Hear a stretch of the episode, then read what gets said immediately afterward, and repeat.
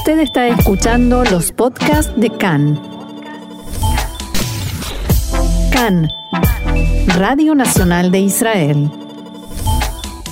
Seguimos adelante aquí en CAN, Radio Reca en español, Radio Nacional de Israel. Y para tratar de, como hacemos siempre, de comprender, y en este caso no sé si voy a decir un poco más, de comprender eh, todos estos temas que nos rodean y que hacen a la actualidad de Israel, ya estamos en comunicación con el periodista y economista Adrián Filut. Hola Adrián, ¿cómo estás? Hola Roxana, ¿cómo estás? Bien, muy bien. Aquí tratando de entender en esta ocasión el nuevo plan de ayuda económica del primer ministro Benjamin Netanyahu y el ministro de Hacienda Israel Katz. ¿Quién está a favor de esto, además de Netanyahu y Katz, por supuesto, y quién está en contra y por qué? Bueno, primero te tengo que decir que vos no sos la única que está tratando de entender el programa. Nosotros también lo estamos tratando de entender ah. hace un mes y eh, no estamos logrando tampoco. También eh, los burócratas del Ministerio de Economía, también el presidente del Banco Central, que es aparte el asesor eh, económico del gobierno por ley, y también los concejales legales del gobierno están tratando de entender eh, y por ahora nadie está entendiendo. Así que no te sientas eh, eh, sola ah, o solitaria en, el, en, tu este intento. Ahora, cuando decís los burócratas del gobierno son los profesionales que asesoran al los gobierno. Los profesionales, sí, claro, claro. O sea, digamos el sector profesional. Mm. los kidim se dicen en, los, civil servants. Sí, los, funcionarios públicos. Los funcionarios públicos que son, digamos, el, el lado profesional de lo que se llama la política pública, ¿no? El public policy eh, en inglés. Este, mm, eh, en definitiva, eh, este programa genera mucha duda y mucha sospecha, en primer lugar porque fue hecho por afuera del Ministerio de Hacienda. O sea, el que organizó, digamos, por ejemplo, la, la conferencia de prensa fue el portavoz del Likud, ¿okay? que es algo que nunca pasó en la historia de Israel. Eh, cuando el primer ministro y el ministro de Hacienda eh, van a promover un plan o promueven un presupuesto nacional, esto se hace a nivel ministerial, ¿okay? o sea, es el ministro del o el ministerio del primer ministro o el ministerio de Hacienda. Esto eh, fue presentado como un programa del Likud, de un partido político, y al otro día fue usado como propaganda política. Entonces, este, no queda mucho margen de duda de que estamos hablando de eh, eh, economía, o sea, economía de, eh, electoral. Economía electoral al 100%. y eso es tremendamente problemático un par de semanas antes de las elecciones y está prohibido por ley. Entonces, este, hay que ver qué es lo que qué es lo que va a terminar pasando, si realmente el primer ministro y el Ministerio de Hacienda van a poder doblegar al sector profesional, a los eh, eh, servidores públicos, eh, al presidente del Banco Central, a los funcionarios y por supuesto a los asesores legales, que en definitiva, Roxana, tienen que escribir en ley esa, esos 15 millones, esos 15 mil millones de shekels y no y son anticonstitucionales Pero, o no. ¿Por qué alguien se opondría, más allá del momento que realmente es problemático y el hecho de que, por ejemplo, el ministro Katz le dijo a Benny Gantz, socio de, eh, digamos, del Likud en el gobierno y que también se opone, le dijo, si no permitís que este programa se lleve a cabo, no vas a pasar el umbral electoral. O sea, a confesión de parte, relevo de pruebas, ¿no? Eh, pero, pero más allá de todo eso, de fondo, ¿Cuál sería el problema en la situación en la que estamos, con la pandemia, eh, la falta de actividad comercial, de que el gobierno realmente entregue ayuda a quien lo necesita? No, en primer lugar hay que recordar que el programa de ayuda eh, para el corona eh, que fue aprobado el año pasado es de 137 mil millones de shekels en efectivo, digamos. Hay otra parte que es eh, distintos tipos de eh, fondos de ayuda, fondos de crédito, eh, exenciones de impuestos impositivos, pero la parte, digamos, de, o sea, lo que se llama la parte eh, la parte eh, presupuestal es de 137 mil millones de cheques, eh, de los cuales 55 son para este año. O sea que ya hay un programa aprobado por el gobierno israelí de ayuda de entre 55 mil millones de shekels y 60 mil millones de shekels para el año 2021. ¿Ok? No es que están dejando a la población sin, eh, sin ayuda. Por otro lado, Roxana, algo que es sumamente importante y tiene que estar presente todo el tiempo, eh, de, de hecho, dos puntos importantes. El primero es que el gasto público tiene que ser efectivo. ¿ok? Si no están usando fondos públicos en forma no efectiva y el fondo público, por más que suena muy impersonal y muy anónimo, es la plata de todos nosotros. Claro. ¿Ok? Y si vamos a hacer otra vez un subsidio de 6 mil millones de shekels y repartir 700 shekels eh, así, a troche y moche, para todos los costados, o sea, tirando plata del helicóptero, cuando ya sabemos que eh, esa política que fue usada en abril no, no funcionó, o sea, no fue realmente productiva.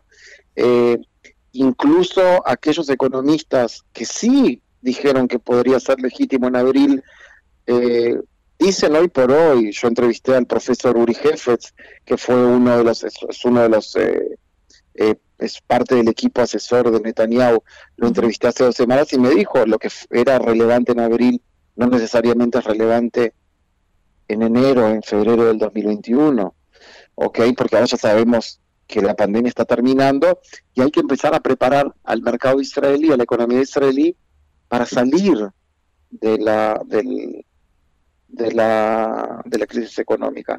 Entonces, los, la, política que hay que tomar es una política un poco distinta a lo que era en abril, ¿ok? Y por otro lado, por supuesto, hay que tener en cuenta que el déficit fiscal israelí eh, es uno de los más altos del, del occidente y que la y que el, gasto público, o sea, la deuda pública de Israel subió del 60% eh, por ciento del Producto Bruto al 73% del Producto Bruto. Estamos hablando de 13 puntos en un año. O sea, hay que tener y la economía se contrajo también. La, economía se achicó. Y por supuesto que la economía se achicó. Eh, recibimos los datos esta semana del Instituto Nacional de Estadística.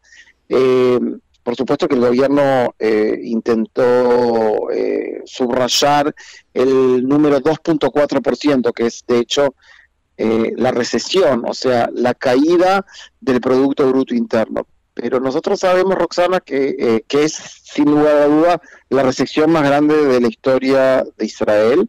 Pero, Rosana, nosotros sabemos que cuando queremos comparar con el resto de los países de Occidente, y hablamos de Israel, tenemos que tomar en cuenta el Producto Bruto per cápita, porque Israel tiene la tasa de crecimiento eh, de población más alta de Occidente.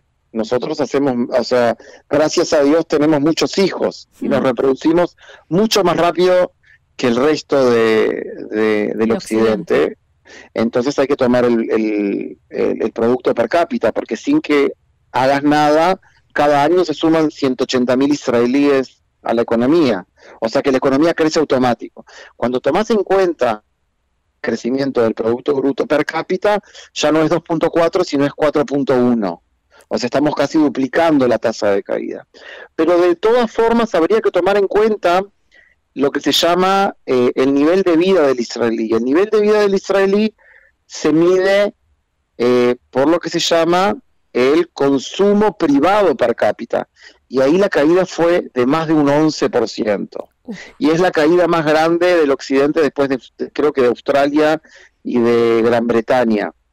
O de Gran Bretaña y de España, no me acuerdo bien, pero estamos hablando del número, del índice de caída más grande eh, si lo ranqueas, eh, número dos o tres de todo el occidente. Entonces los datos no son buenos. Ahora, más allá de propaganda política, Naftali Bennett dice todo el tiempo que lo que hay que hacer ahora es generar 400.000 puestos de trabajo. ¿Eso es real? ¿Es posible? Totalmente, es totalmente real, es totalmente plausible. Eh, yo creo que esto había que haberlo hecho ya antes. O sea, uno siempre dice que eh, las crisis son de hecho oportunidades. Mm, o sea, hay cosas que nosotros no hacemos en rutina que no hay como, digamos, suficiente espacio para hacer grandes revoluciones. Cuando uno está en rutina y está todo bien, uno dice, ¿por qué vamos a cambiar? Si no está roto, ¿por qué lo tengo que arreglar? ¿Ok?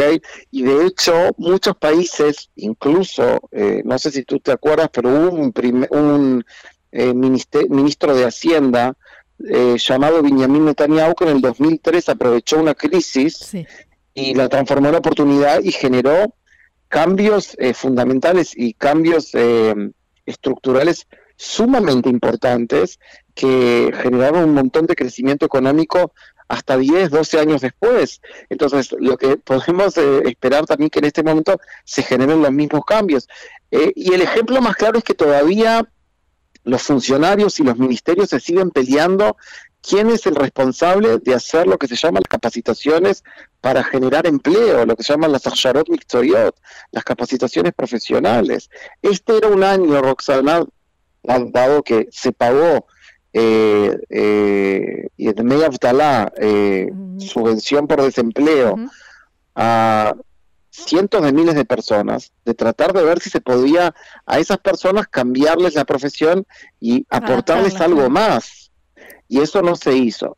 Es obvio, obvio que lo que hay que invertir la plata ahora, o sea, los fondos públicos, tienen que ir exactamente a lo que Bennett está hablando, que es generar nuevos puestos de trabajo, pero puestos de trabajo de alta calidad, ¿ok? No puestos de trabajo de salario mínimo. Claro. ¿Ok? Y eso es totalmente plausible. Israel ya lo ha hecho.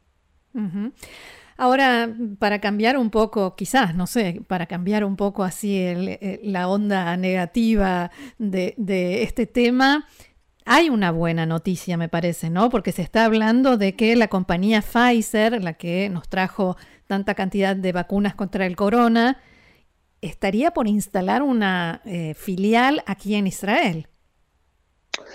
Bueno, eh, yo te diría que si estás pensando en ver la fábrica en los próximos días o semanas, te diría que vas a tener que esperar unos tres o cuatro años. O sea ah. que todavía yo diría no descorchar la champaña, ¿ok? Este, eh, o sea, eh, la idea de, de levantar una fábrica de vacunas en Israel es una idea que ya tiene dos o tres años. Es una idea muy buena, pero lamentablemente las compañías internacionales, por distintas razones, eh, especialmente porque el costo de trabajo en Israel es alto y porque la inversión eh, inicial de una fábrica de vacunas es muy alto, es algo sumamente costoso, por ejemplo, porque en una fábrica de vacunas no se puede hacer otra cosa aparte de vacunas, ¿ok? No podés eh, eh, combinar vacunas con medicamentos o vacunas con otros inyectables. No vamos a entrar en toda la parte técnica, por supuesto, pero es algo sumamente complicado. Y eh, es algo que es muy, muy, muy difícil de llevar a cabo. Por supuesto que para llevar a cabo eso se necesita la colaboración del Ministerio de Hacienda, del Ministerio de Economía, del Ministerio de Industria, de, impositiva, porque estamos hablando de darle a, esta empresa, eh, eh, digamos, beneficios impositivos, por supuesto, para que inviertan acá. Se necesita un montón de cosas y Netanyahu no habló con nadie con, eh, con respecto a esto. Entonces, esto estaría muy en pañales. Mm. Eh, eh, y hasta que esto no, esto necesita realmente un trabajo de fondo, un trabajo de equipo eh, serio, profesional que hay que hacerlo, y a largo plazo. Supongo que hay que hacerlo antes de dar la noticia, ¿no? Y hay que hacerlo antes de dar la noticia. Y yo creo que cinco semanas antes de las elecciones no es el mejor timing para hacerlo. O sea, tan teniendo en cuenta que el gobierno israelí al día de hoy, el gobierno de Netanyahu y Gantz, no se ponen de acuerdo sobre si el día está soleado o está nublado. Me parece que hacer un proyecto de este tipo eh, en el caos en el que está todavía sumergido Israel es algo medio irreal, ¿no? Sí, así suena. Muy bien. Adrián Filut, economista y periodista Como siempre, muy claro y sumamente interesante. Muchísimas gracias y será hasta la próxima. Por supuesto, siempre a las órdenes, Roxana. Gracias, shalom. Shalom, shalom.